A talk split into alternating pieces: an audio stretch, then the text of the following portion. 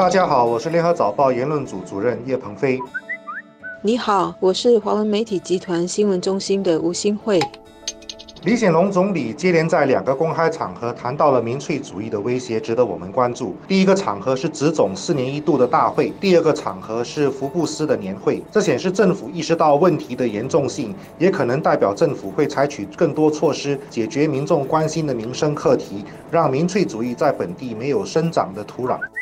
世界上的许多地方出现社会分裂，很多时候是跟种族问题、贫困问题以及官商勾结等腐败问题造成的社会不平等产生的。而这些社会分裂也不是一朝一夕形成的。当这些关系民众基本权利和民生问题长期都没有得到适当处理时，民粹主义就很容易产生，而且会跟政治紧密的捆绑，甚至是把社会分裂和政治对抗的情绪不断。放大、不断极端化，导致整个社会失控而瘫痪。民粹主义的代名词是平民主义，也就是民众的意愿是一切决策的最高准绳。它跟精英主义是对立面的，所以我们时常会听到人家批评民众受够了精英的高高在上，以及精英在做决定时只为自己利益打算，不理也不了解民情的傲慢。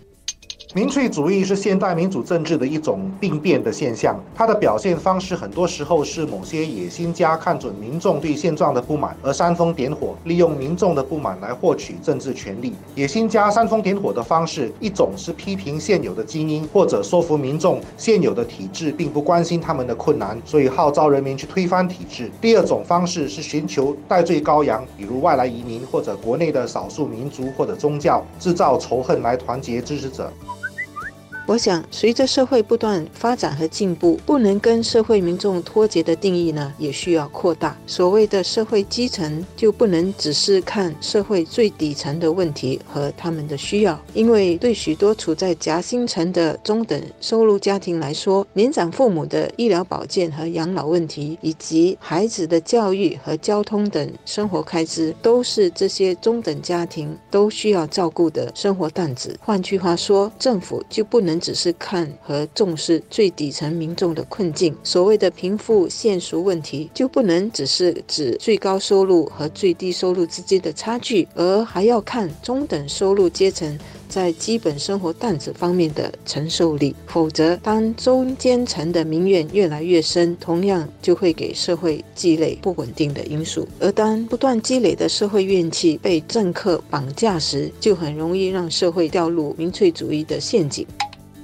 野心家之所以能够成功利用民粹主义，是因为现实中真的有让民众不满的地方，比如香港的住房问题，或者美国的贫富差距扩大问题，或者英国和很多欧洲国家的移民问题等等。统治阶层无法解决这些问题，就会让民粹主义野心家有机可乘。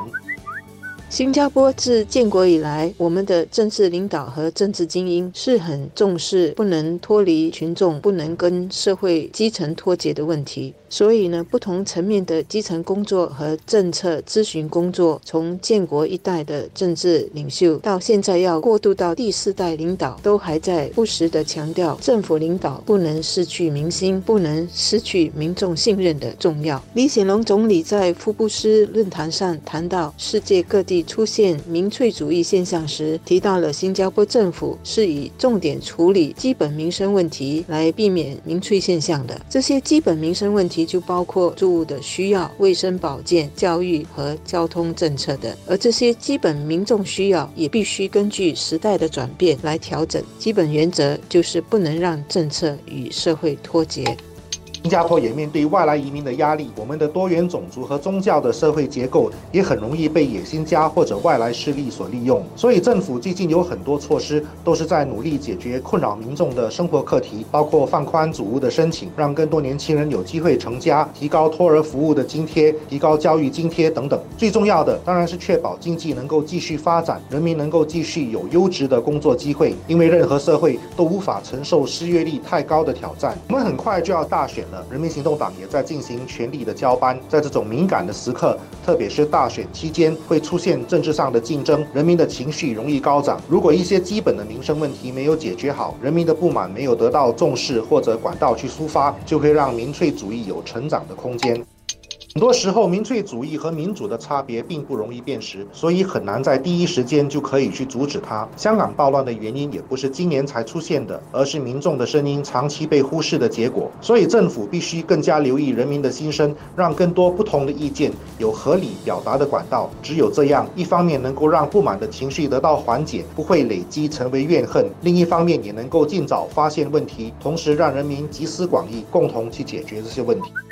政策的设计和推行不能脱离民众和民情，但是呢，与此同时，我们也应该要认识到，任何国家和社会不能没有不同领域的精英，无论那是政治、经济、商界或教育界等方面的知识分子和精英。社会是需要他们的专业和专才来一起完善社会的政策，解决民生问题的。重要的是，精英和民众不能站在对立面，而是一起探讨问题的根本和对。对策也要一起按自己的能力，用自己的方法回馈社会。我们不能让政客有机会利用民粹主义来破坏社会和谐。那种民粹主义不计后果豁出去的方法是不可能解决问题的。